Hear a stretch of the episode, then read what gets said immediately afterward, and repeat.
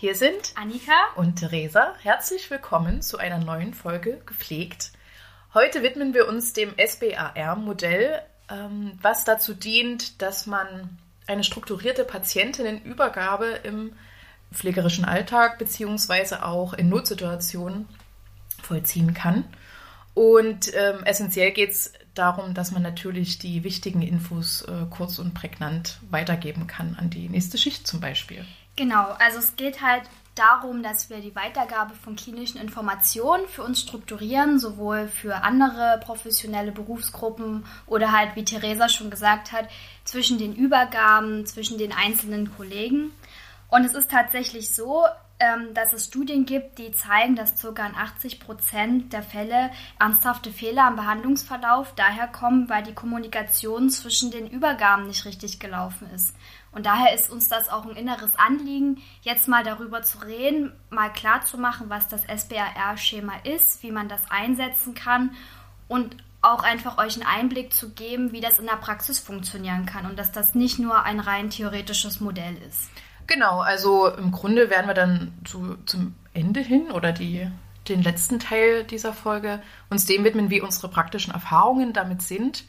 Ähm, weil natürlich meiner Meinung oder jeder vielleicht seinen eigenen Eindruck hat, was der Grund dafür ist, dass die meisten Fehler oder warum Übergaben manchmal so schwierig zu gestalten sind. Also meiner Meinung nach, ich weiß nicht, wieso du das siehst, hat da vor allem so diese auch so eine emotionale Komponente oder Beziehung, die Beziehungsebene zueinander zu meiner Kollegin oder meinem Kollegen, dem ich das gerade übergebe, äh, dass das natürlich da auch schon mit reinspielt. Genau. Also inwieweit ich auch Informationen zurückhalte aus Sorge, das wird gewertet oder wird an, anhand meiner. Ähm genau, also es gibt da echt verschiedene Situationen in der Praxis.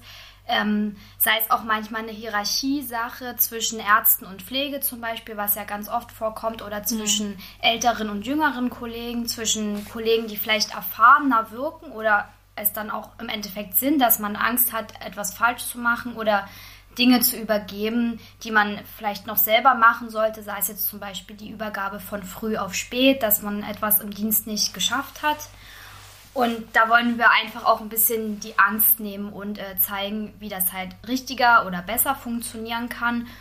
Und einfach da auch einen kleinen Einblick in unsere Praxis geben und wie wir vielleicht auch selber schon jetzt damit gehandelt haben. Also wir studieren ja auch nicht erst seit gestern. Seit vorgestern. Seit vorgestern. und ja, wollen euch da einfach mitnehmen, äh, was wir schon erlebt haben. Und vielleicht bringt das ja auch vielen ja. was. Ähm, noch ein kleiner Hinweis, also sämtliche Quellen und Literatur oder auch die Studie, die Annika gerade erwähnt hat, die würden wir auch in den Show Notes hinterlegen. Äh, da, wenn ihr Interesse habt, euch da gerne weiter dazu belesen. Genau, also ähm, was man dazu sagen muss, viele pflegewissenschaftliche Quellen äh, oder viele Sachen, die man in der Pflege ähm, auf wissenschaftlichen Suchmaschinen zum Beispiel sucht, ähm, sind zu 80 Prozent ähm, englisch verfasst. Also entweder äh, man sucht sich da einen guten Übersetzer oder man ist der englischen Sprache mächtig, aber keine Angst davor. Ähm, der Inhalt macht es manchmal auch möglich, ganz viel zu verstehen. Ja, und um noch einen Satz zu sagen, bevor es dann endlich losgeht. Nein, ich finde sogar, wenn man sich damit bewusst, also man muss ja nicht den kompletten Text auf einmal übersetzen können, aber ähm, das Erlernen fängt ja schon damit an, indem ich vielleicht das eine Wort nochmal nachschlage und dann eine andere Verknüpfung herstellen kann. Also vielleicht hat der englische Text oder die englischen Texte natürlich den Vorteil, dass man sich nochmal intensiver mit dem Inhalt beschäftigen muss. Genau, deswegen. Aber das ist ja vielleicht dann ein, ein Thema für die äh, gepflegt Studieren-Folge. Genau, das werden wir nochmal aufgreifen. Genau. Ja, also wir würden sozusagen erstmal ähm, dazu kommen, was die einzelnen Buchstaben bei SBAR, was da so dahinter steckt und wie das strukturiert ist. Soll ich einfach anfangen? Und ja, wir können uns ja abwechseln. Ja, also wir haben uns nicht abgesprochen. Ja. ähm, genau, also das S steht für Situation, also die Buchstaben an sich haben einen englischen Begriff als Hintergrund, den wir natürlich übersetzen werden.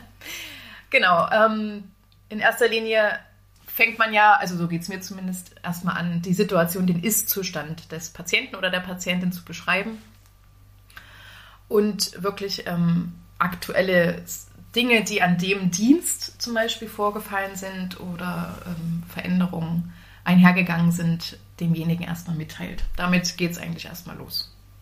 Genau, also dass der Übergebene halt einen großen, groben Überblick hat über das, was jetzt kommt. Weiter geht es dann mit dem B, also das steht für Background, also den Hintergrund. Ähm, da geht es einfach um also um die Hintergrundinformation, wie lange ist der Patient schon hier oder die Patientin, weswegen, wie ist es im Verlauf. Das sollte man auch möglichst in einem prägnanten Satz formulieren. Also man muss jetzt nicht jede Kleinigkeit rausholen, aber die Sachen, die halt prägnant sind, die vielleicht auch im weiteren Behandlungsverlauf nochmal essentiell werden könnten. Ähm, das sollte man auch wirklich relativ kurz halten. Und dann geht es eigentlich schon zum nächsten Buchstaben. Genau, das ist das A. Das A steht für Assessment. Das heißt nochmal, dass ich da äh, als Pflegefachkraft nochmal eine persönliche Einschätzung der Situation mit reingebe. Ähm, besonders den Fokus darauf lege, hat der Patient sich verändert. Also als Beispiel, ich komme ja nur aus dem Palli-Setting, also Palliativpflegesetting, Entschuldigung. Bedeutet, ähm, dass es ja da viel um, um Symptomlast geht, also welche Symptomatik, wie zum Beispiel Schmerzen oder Atemnot, da die Patientinnen besonders belasten, dass ich dann vielleicht mitteile, dass die Schmerzen stärker geworden sind, trotz äh, Bedarfsmedikation. Und dass da nochmal in, in, in Fokus nochmal darauf liegt, ähm, welche Veränderungen einhergegangen sind. Das habe ich zwar jetzt zum zweiten Mal gesagt, aber doppelt hält besser. Naja, vielleicht auch manchmal an der Übergabe, wenn man es dann immer wiederholt, dass einem das wichtig ist oder dass man denkt, dass das gerade der Fokus ist. Ja, genau. Ja, genau. Und dann kommen wir schon zum letzten Buchstaben, zum R. Englisch für Recommendation, also eine Empfehlung. Ähm, die kann man auch tatsächlich ganz einfach formulieren. Ich weiß, dass das in der Pflege oft nicht so formuliert wird, aber das ist, denke ich, eine Sache, die man sich aneignen kann. Also wirklich zu sagen, mein Wunsch ist, dass sie das und das mit dem Patienten oder der Patientin machen, mit den Angehörigen nochmal reden ähm, oder dass der Patient jetzt verlegt wird ähm, und einfach auch sagt, ähm, ich habe das und das gemacht und der Patient sagt zum Beispiel, ich esse total gern Honig auf meiner Schnitte und das hat er jetzt in den letzten Tagen nicht bekommen. Dass man sagt, mein Wunsch ist es, dass sie ihm Honig bestellen. Also so ganz lapidar das können auch ganz basale Sachen sein, da genau. bin ich genau. total bei dir. Genau, und ähm, dass man das halt wirklich äußert, ohne diese Angst zu haben, ähm, der nächsten Pflegekraft oder sei es auch die Physiotherapie oder die Logopädie etwas ähm, aufzuschultern, äh, was man hätte noch selber machen können. Also immer im Hintergrund zu haben, eine Empfehlung bedeutet nicht, dass ich meine Arbeit nicht geschafft habe oder dass ich denjenigen bevormunden möchte, sondern dass man einfach in, in Interaktion tritt ähm, und vielleicht auch darüber redet, was der andere darüber denkt, über die Empfehlung oder wie er das lieber umsetzen würde oder sie. Ja, ähm, vielleicht steigen wir dann einfach gleich so in unsere Praxisberichte ein. Genau. Weil bei dem Thema, ähm, als wir uns im Studium damit beschäftigt haben, ging es mir, also war das so ein Punkt, der mir ganz nachhaltig noch in Erinnerung geblieben ist, weil ich finde, und das war eigentlich unabhängig davon, bei welchem Arbeitgeber ich beschäftigt war, ähm, dass das so eine persönliche Wertung immer impliziert hatte. Also wenn man jetzt gesagt hat, ich würde dir jetzt für den Spätdienst oder ich habe mit dem Patienten abgesprochen, dass er abends duscht, zum Beispiel, weil er ähm, sich am Vormittag waren zu viele Untersuchungen oder ja, das, das Wohlbefinden war jetzt nicht so, dass er sich dafür hätte bereit gefühlt und hat das mit mir abgesprochen. Nun bin ich ja abends nicht da, ähm, sondern würde das an den Spätdienst übergeben dass das dann schon sehr abhängig von, von dem, meinem Gegenüber war, inwieweit er da mitgezogen hat. Oder ähm, als ob da so eine, so eine, so eine Ebene mitgeschwungen, also eben diese Beziehungsebene so mitgeschwungen hat, ähm, naja, wollte er nicht äh, ihn früh ins Bad in die Dusche setzen, war ihm das zu unangenehm oder naja, bestimmt hatte, war er einfach zu faul. Also ich meine, solche Kolleginnen gibt es ja dann doch ähm, wo ich dann schon denke, dass es ja, und das wissen wir ja alle, so an dem Thema Überforderung oft auch, auch hängt. Genau, ähm, dieses allen gerecht zu werden. Genau. Und den Erwartungen der auch erfahreneren Kollegen, gerade als Berufsanfänger oder wenn man noch einfach ein junger Kollege ist oder eine Kollegin, ähm, Angst hat, dem, den Erwartungen nicht gerecht zu werden, dass da auch ein Umdenken stattfinden muss. Also praktisches Beispiel ist wirklich ähm, mit, mit Duschen oder Waschen im Frühdienst. Es ist nicht festgelegt, ne? Und mhm. wenn ich an mich denke, ich möchte auch nicht früh um sieben aus dem Bett gezogen werden in eine Dusche. Mir wäre das abends auch lieber. Und das ist ein generelles Umdenken, was in der Pflege auch stattfinden muss und was halt wirklich schwierig ist, auch umzusetzen. Ja, genau. Und das ist das eine. Das andere, das hatten wir quasi im Vorfeld ja auch schon mal so thematisch. Das ist aber auch ähm, zu, vielleicht zu der, zu, zum Ergebnis da kommen könnte, dass derjenige äh, gar nicht manche Sachen vom Frühdienst, wenn man jetzt eine Kollegin XY im Frühdienst und die hat wirklich aus Zeitgründen ähm, den Verbandswechsel nicht geschafft.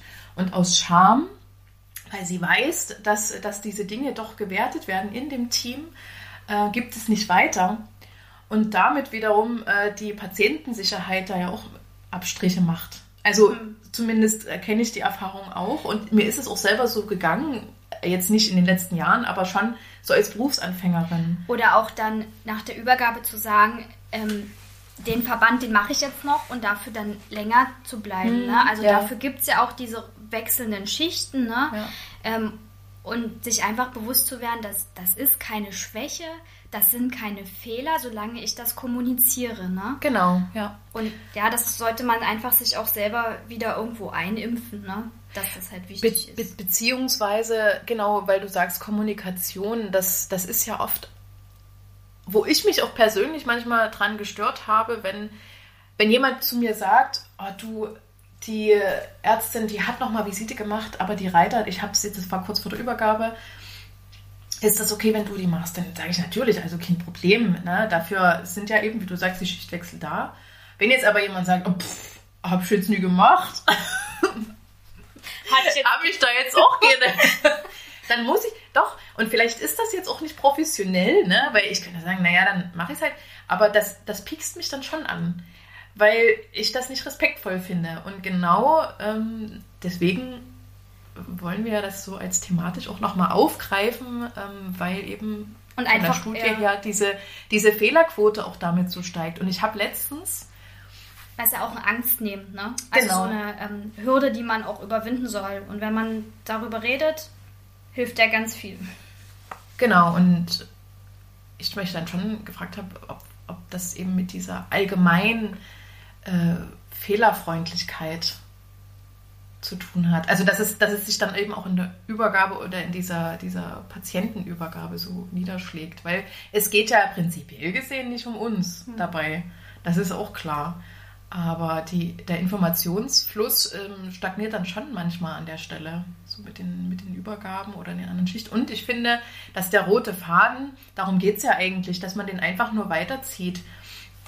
Und ich würde mal jetzt die Behauptung aufstellen, wenn wir das Primary Nursing Konzept hätten, also flächendeckend, das ist dann, wenn es dann ein, eine geplante, äh, ein geplanter Pflegeprozess für den Patienten oder die Patientin existiert und dann muss da jeder mitziehen, damit das irgendwie ja auch vorangeht. Ich merke dann, also so dieser, dieser Fluss irgendwie da bleibt. Ja, in also, der Behandlung. Genau. Ähm, das Primary Nursing Konzept wollen wir nochmal in einer anderen Folge erklären. ja. Für die, die jetzt nicht gleich was damit anfangen können. Ich denke, es hat schon mal jeder was davon gehört, also von denen, die jetzt auch im Pflegeberuf tätig sind. Ähm, wir schicken dann, also wir machen nochmal einen Link in die, in die Show Notes rein, da könnt ihr euch da mal kurz belesen. Ähm, das ist einfach ein Konzept, wo man solche Übergaben einfach auch besser gestalten kann, weil ähm, sich einer verantwortlich fühlt. Gut. Genau, beziehungsweise geht es darum in dem Konzept, ähm, dass, dass es eine verantwortliche Pflegefachkraft gibt für einen Patienten XY, die von Aufnahme bis Entlassung die Koordinatorin ist. Genau, also, es ist halt ein ganzheitliches ja. Konzept in der Hinsicht. Ne? Aber darauf gehen wir nochmal genauer ein. Gut. Ja, wollen wir jetzt, weil wir jetzt eh mit Recommendation angefangen mhm. haben, einfach beim A weiter. Genau, dabei wollte ich gerade auch vorschlagen, dass wir auch rückwärts gehen ja. können. Genau, ähm, das Thema Assessment, also Einschätzung der Situation. Wie sind denn deine Erfahrungen da gewesen bisher? Ähm, man muss ja dazu sagen, ich als Poolschwester, also Springer in den einzelnen Stationen im Haus, ähm, erlebe die Patienten oft manchmal nur acht Stunden in einem Dienst. Und wenn ich dann Übergaben äh, mache oder Patienten zum Beispiel auch verlege, auf ITS zum Beispiel, ähm, dann fällt es mir oft schwer, eine, eine ganzheitliche Einschätzungssituation zu machen. Ich kann dann oft nur von diesen acht Stunden oder von den ersten vier Stunden reden, wie der Patient sich da gemacht hat und muss mich dann zum Beispiel über Pflegeberichte oder mit ärztlichen Kollegen austauschen. Hat sich der Zustand jetzt verschlechtert? Ähm, da ist es also für mich persönlich in der Praxis immer schwierig, eine ganzheitliche Situation einzuschätzen, aber ich kann zumindest ähm, den ersten Eindruck ähm, quasi weitergeben. Oder ähm, in der Übergabe merke ich auch oft, dass ich ähm, halt, wenn ich an Kollegen weitergebe, wo ich weiß, die waren jetzt irgendwie schon zum Beispiel drei Tage im folgenden mhm. Dienst, die kennen den, dann auch sage, ich habe heute das und das gesehen, ich weiß jetzt nicht, ob das schon bekannt ist, mhm. ob, ob der Patient so aufgenommen worden ist und da auch einfach in die Kommunikation zu treten. Also das SBR-Schema bedeutet ja nicht, dass ich einen kleinen Vortrag halte und der andere nur nickt, mhm. sondern dass ich trotzdem in der Übergabe in die Interaktion trete. Und ähm, da sollte man sich auch nicht zu schade sein oder, oder Angst haben, zu fragen, wie war er denn die letzten Tage? Ich kann es nicht wissen, weil ich mhm. kann nicht hell sehen. Ja, ja. Sehe ich genauso. Wie oft liest du denn Pflegeberichte nach? Ähm, es kommt immer auf den Stationsablauf an, wenn ich jetzt ähm, früh ähm, meine Patienten habe und ich also wir haben ja die Digitalisierung an der Uniklinik, Gott sei Dank. und wenn ich dann zu Patienten reingehe, dann ist es schon mal so, dass ich ähm, einfach früh noch mal gucke, zum Beispiel in der Körperpflege, wie wurde denn den Tag davor versorgt? Mhm. Wo kann ich denn anknüpfen? Wo sind denn Ressourcen? Ähm, also das kommt, ist immer so teils, teils. Ich glaube, ich lese immer noch relativ wenig Pflegeberichte, mhm. weil ich für mich immer denke, es ist ein Zeitfaktor mhm. den, oder es ist eine Zeit, die ich mir einfach nicht einräume oder noch nicht einräumen kann. Das ist ja auch immer organisatorische Sache. Aber ich versuche schon einmal pro Dienst wenigstens den Vorpflegebericht zu mhm. lesen. Und wenn ja, es nur ja. der vom Nachtdienst ist, manchmal steht da drin, hat die Patient hat die Nacht um drei äh, Schmerzen angegeben. Und das wurde vielleicht in der Übergabe nicht erwähnt. Und dann denke ich, okay, da steht drin, der hat die und die Bedarfsmed bekommen. Das hat er gut vertragen, also Bedarfsmedikation, was angeordnet ist. Oder das vielleicht hat ihm nicht geholfen. Und dann kann mhm. ich ja sofort weitergehen und sagen, okay, das Medikament hat nicht geholfen, aber hat ja noch das in dem Bedarf drin, dann gebe ich jetzt das. Ja. An der Stelle finde ich es auch nochmal gut, einfach nochmal besonders den Blick darauf zu lenken, den Patienten auch selber zu fragen oder die Patientin, wenn derjenige noch antworten kann oder in der Lage ist zu kommunizieren. Weil ich finde auch, ähm, dass das auch zusammenhängt natürlich unsere Einschätzung und die Einschätzung des Patienten, weil der natürlich am besten den Verlauf äh, zum Teil beschreiben kann, außer andere Sachen behindern das jetzt gerade. Ähm, bei uns ist das ja auch so auf der Palliativstation, dass wir interessanterweise eine, eine Symptomlasterhebung machen. Also das heißt, ich schätze ein, wie stark, mittel oder leicht oder gar nicht bestimmte Symptome prägnant gerade sind oder, oder ja, belastend oder eben gar nicht ein Thema sind. Und dann gebe ich dem Patienten oder der Patientin das auch nochmal. Und die schätzen das selber ein. Und das passt nicht immer übereinander. Da hat man wieder Selbst- und Fremdwahrnehmung. Ne? Richtig, ne? genau. Und ich finde an der Stelle ähm, das wichtig zu erwähnen, weil das auch nochmal, oder so würde ich meine Übergabe zumindest gestalten, dass ich sagen würde, ich habe den Eindruck, dass der Patient im Zimmer 5 äh, sich von den Schmerzen her verschlechtert oder stärkere Schmerzen hat. Aber er hat es mir vielleicht selber gar nicht gesagt. Das würde ich, also dass das wichtig ist, nochmal zu differenzieren. Wenn ich natürlich umgekehrt genauso wenn ein Patient sagt, oh, ich habe jetzt so starke Schmerzen, die sind stärker als gestern, aber ich würde, weil ich im Vortag vielleicht da war, sagen, naja, aber so richtig verändert finde ich nicht, dass man trotzdem eben hinhört und das einfach so vielleicht aus der beobachtenden Perspektive dann auch berichtet, weil genau das, und das ist ja bei allen anderen ähm, Buchstaben oder Bestandteilen von dem Modell hier ja auch der Fall, dass man eben nicht so schnell in die Wertung reingeht, sondern eher die Beobachtung daraus. Natürlich ist eine Einschätzung von der Situation auch eine Bewertung. Und besonders dann, wenn es um, um, kritische Situationen geht. Aber halt keine Interpretation, ne? Genau, also halt keine, keine, keine festgelegte, sondern eben so dieses Ich, ähm, wo wir bei Ich-Botschaften sind. Ich denke, das werden auch Menschen kennen, die nicht in der Pflege arbeiten. Oder besonders viele hoffentlich werden das kennen.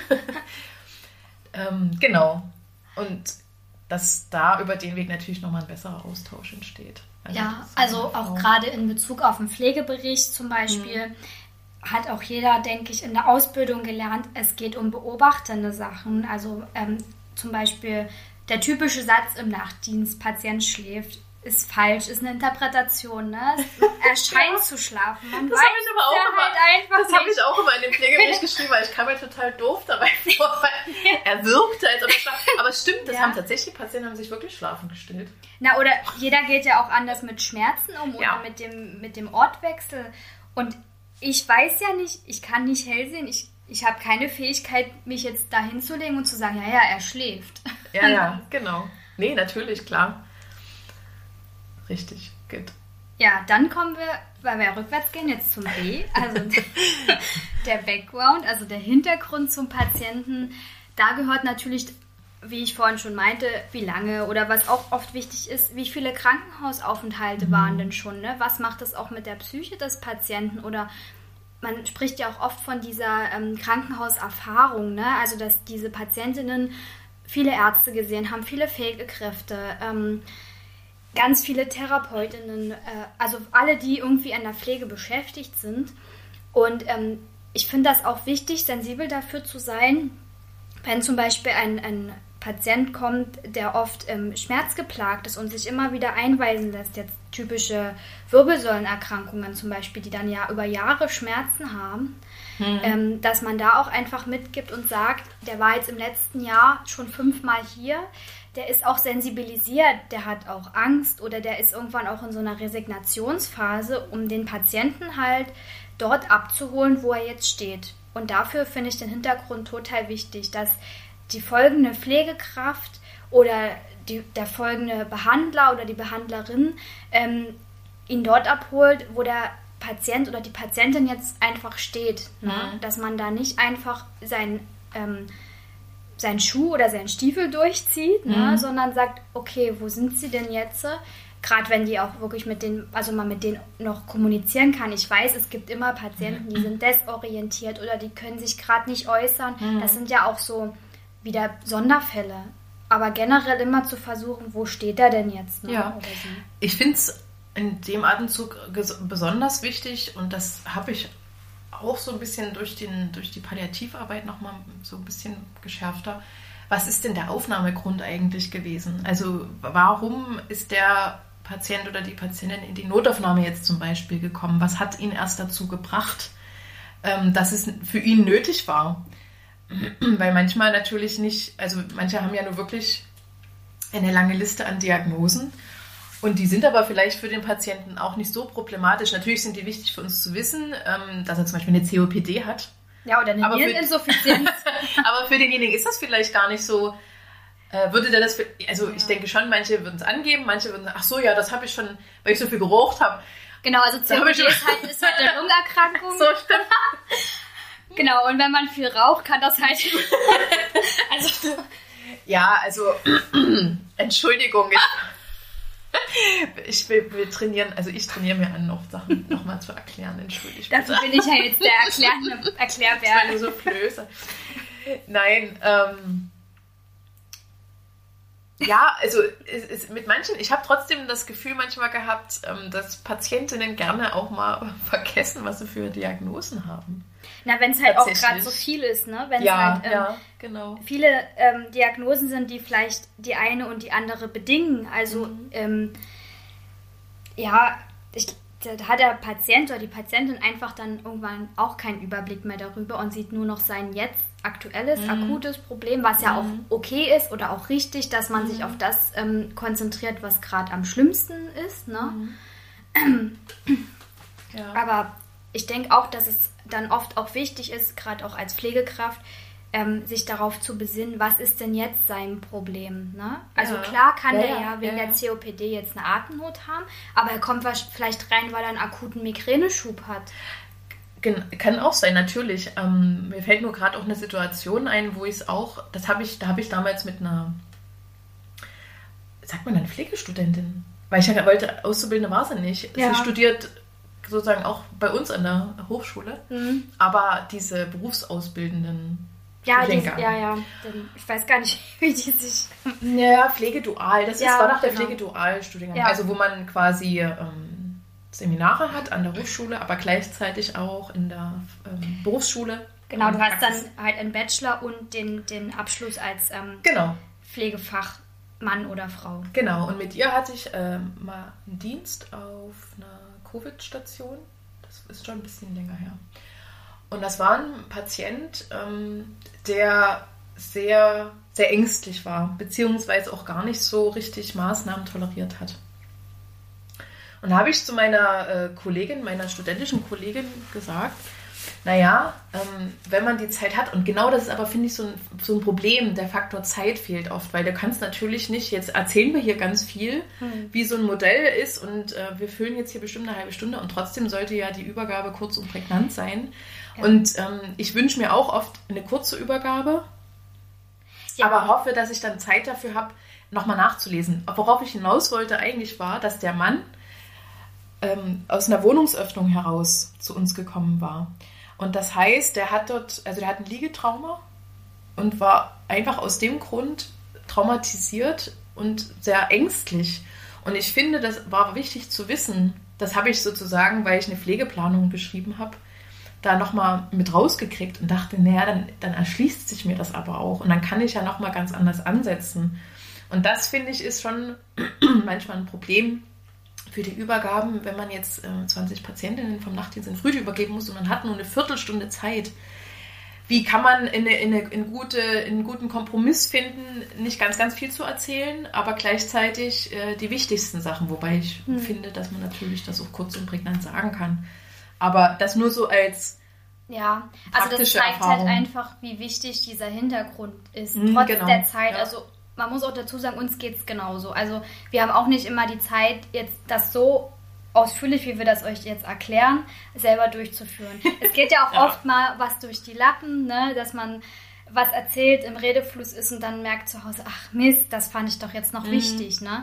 Ähm, das ist ja einfach nur mal so ein kleiner Leitfaden. Wir halt, also ich kann von mir sagen, ich versuche mich dran zu halten, aber es funktioniert auch nicht immer. Nee, Gerade wenn nee. ich auch Kollegen habe, wo ich weiß, die waren gestern schon im Dienst, mhm. da holt man dann auch nicht mehr so viel aus. Und dann aber gehen solche Informationen eigentlich auch irgendwann verloren. Ich wollte gerade sagen, da ist natürlich die Gefahr, natürlich ist das, freue ich mich immer, wenn wenn jemand zum Spätdienst kommt und sagt, du warst schon gestern da, ich musste nicht so viel erzählen.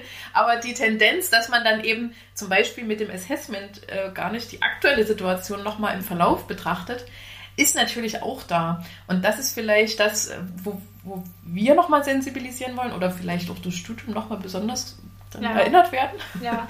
dass, äh, dass das natürlich trotzdem dazugehört. Also ich bin auch gern dazu tendiert, wenn der Vordienst mhm. der gleiche war, ist alles für besser. ich gehe jetzt. Ja, ich gehe jetzt. Ich habe jetzt keine Lust mehr. So. Ähm, und das ist halt der falsche Weg. Aber ich muss mich da auch immer wieder selber. Ja, definitiv. Also das geht mir so. Das geht wahrscheinlich wirklich ganz viel so. Ja, also genau. Ja, und der letzte Punkt eben die aktuelle Situation. Das erschließt sich ja sozusagen besonders nochmal für die, die neu zum Dienst kommen. Dass man dann sagt, und das was du genauso wichtig findest, Altersangabe, aktuelle, äh, also wo er in welchem Zimmer er liegt. Na, was auch. ja, wenn, es nicht, wenn es nicht auf irgendeinem Übergabezettel steht, ne? Ja, das stimmt. Aber manchmal hat man ja zum Beispiel, was ich auch total spannend finde, fällt mir gerade auch ein, wenn ich schon den Zugang angekündigt bekommen habe und ich weiß aber, der wird im Spätdienst wahrscheinlich erst von der Notaufnahme hochkommen. Ich habe aber schon Informationen zu dem und übergebe den ja quasi schon, obwohl ich den noch nie gesehen habe. Ja, das kenne ich, wenn man dann schon guckt, was der so für Vordiagnosen genau. hat. Ne? Ja, das kenne ich auch. Da, das ist eine Übergabe an, an meinen Spätdienst zum Beispiel, wo ich wirklich nur die reine Situation ja erzählen kann. Und da kann man das vielleicht nochmal besonders ähm, sich bewusst machen, dass es da um die ja, aktuellen ähm, Sachen geht. Also welches Alter, wo kommt er her vielleicht oder warum ist er in die Notaufnahme gekommen, ist zwar jetzt der Background, aber das kann man ja dann sozusagen ein bisschen mit kombinieren. Also man muss auch sagen, es fließt ja alles in dem Redefluss auch ineinander über. Ja. Also das ist ja ein logisch aufgebautes Schema, finde ich. Ähm, und das fließt ja irgendwo mit ineinander über. Ne? Also wenn ich von einer Situation erzähle, ist es klar, dass ich irgendwann in diesen Hintergrund rutsche, ähm, was der Grund ist jetzt, warum derjenige hier ist, ne? Und dann auch genauso ja eine Einschätzung der Situation gebe. Also zum Beispiel merke ich ja auch, ähm, ist der ko kooperationsfähig, versteht er mich, ist er auch oft mal eine Sprachbarriere, ne? mhm. ne? Das ist halt auch ja. wichtig für die Übergabe, ne? Also ja, ja. klar muss man aufpassen, das merke ich oft an mir und auch an Kolleginnen. Man bildet sich eine Meinung und gibt die weiter und dann ist der Folgedienst, ähm, hat auch diese Meinung erstmal für sich angenommen mhm. und man mhm. geht voreingenommen ins Patientinnenzimmer. Ja. Ähm, ja. Ist ärgerlich, ist aber menschlich. Also denke ich zumindest. Was hältst du denn von, ähm, oder hat das die Uniklinik vielleicht sogar eine Standardübergabe am Bett? Ähm, es gibt Übergaben am Bett. Mhm. Also wir machen das auch auf manchen Stationen oder generell soll das ja auf jeder Station erfolgen. Mhm. Ähm, und da muss ich sagen, habe ich echt auch schon gute Übergaben erlebt, weil ähm, man ja dann auch mit dem Patient agieren kann. Mhm. Gerade wenn die jetzt, ähm, also nicht auf ETS liegen und beatmet sind, mhm. sondern wenn die selber noch Sachen einwerfen können oder ihnen einfach auch nochmal die Möglichkeit besteht, nochmal Fragen zu stellen, ähm, die vielleicht in der Visite nicht geklärt werden können oder im Verlauf des Dienstes, ja. ne? weil ja. ähm, die Schwester oder der Pfleger ähm, oder die Pflegefachkraft ähm, zu wenig im Zimmer war und man einfach nicht als Patientinnen die Zeit gefunden hat, die Fragen loszuwerden. Dass das nochmal eine Zeit gibt, wo man das ähm, nochmal fragen mhm, kann. Ja. Na? Oder auch Sachen hinterfragen. Ähm, zum Beispiel, ich sage, ich habe das Gefühl, sie haben, äh, sie haben sehr viel Schmerzen mhm. oder ähm, sie kommen nach der OP nicht, nicht gut mit den Unterarm-G-Stützen zum Beispiel zurecht. Mhm. Und dann sagt mir der Patient, nö, nö, ist alles super, ne? Mhm. ich sehe immer so aus. Mhm. Oder, also, ja. ja, ich finde die kommen auch eine, da eine Kombination ganz passend, weil trotzdem möchte ich meiner Kollegin oder meinem Kollegen etwas sagen.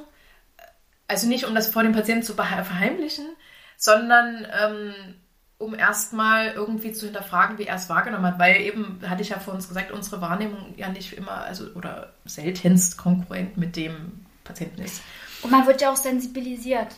Genau, aber ähm, ich habe auf jeden Fall mal eine Zeit lang, das ist aber schon länger her, mit einer bestimmten Kollegin haben wir das immer gemacht. Also sie hat da sehr Wert drauf gelegt und ich fand es eigentlich gut und ich frage mich aber, warum man das nicht weiter gemacht hat ähm, direkt zum Patienten zu gehen und dort die Übergabe auch mitzumachen. Also ich habe es für mich als ein sicheres Gefühl empfunden, ähm, wenn ich den Patienten auch gleich gesehen habe. Ich habe aber auf jeden Fall mir das so auch angeeignet, dass ich kurz bevor ich Übergabe mache, bei jedem Patienten nochmal war und mich verabschiedet habe und gesagt habe, die und die Kollegin oder der Kollege ist jetzt da mit der würde ich das und das auch nochmal besprechen, wenn genau. es aktuelle Sachen geht. Ist ja auch dieser Blick zurück, ne? Wie genau. hinterlasse ja. ich das äh, Patientinnenzimmer oder ähm, was ist jetzt so die aktuellste Situation, ne? Das mhm. ähm, versucht man schon und es gibt auch eine Sicherheit am Patientenbett zu übergeben, finde ich auch. Aber es ist halt auch zeitaufwendig, ja. weil du agierst dann nicht zwischen zwei Personen oder zwischen zwei Lagern, sondern das dritte Lager ist dann der oder die Patientin. Was auch nochmal mich zu dem Gedanken bringt, ähm, eine störungsfreie Übergabe. Ja.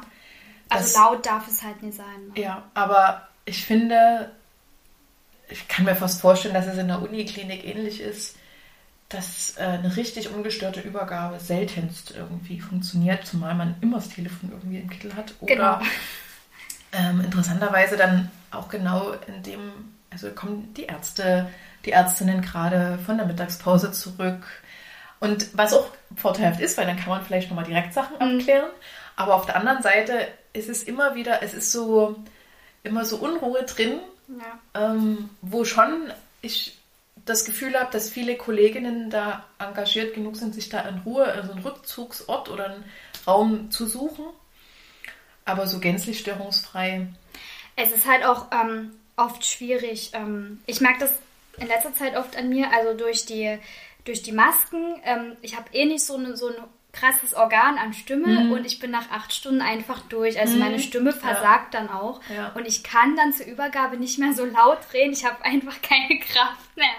Ja, und dadurch geht halt auch was verloren. Und wenn dann gerade die Umgebung noch etwas lauter ist, oder es gibt ja auch ganz viele, die sich nur auf eine Stimme konzentrieren können. Und wenn rundherum noch zwei telefonieren, die vielleicht auch eine durchdringendere Stimme haben, dann fällt mir das auch schwer, ähm, dem, dem zuzuhören, dem ich eigentlich zuhören muss. Mhm. Ähm, und dass man da auch immer mit drauf achten sollte oder es versuchen sollte. Ich mhm. weiß, das ist nicht immer möglich oder mhm.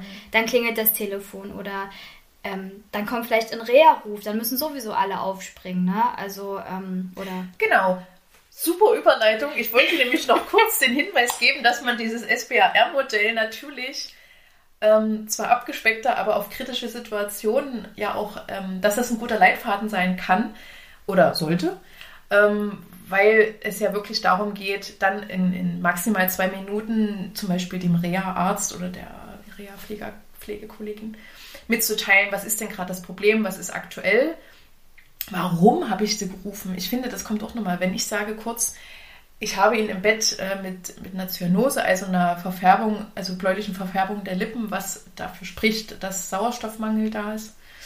Ähm, und vielleicht Somnolenz, also Schläfrigkeit und habe deswegen den Reha-Ruf abgesetzt.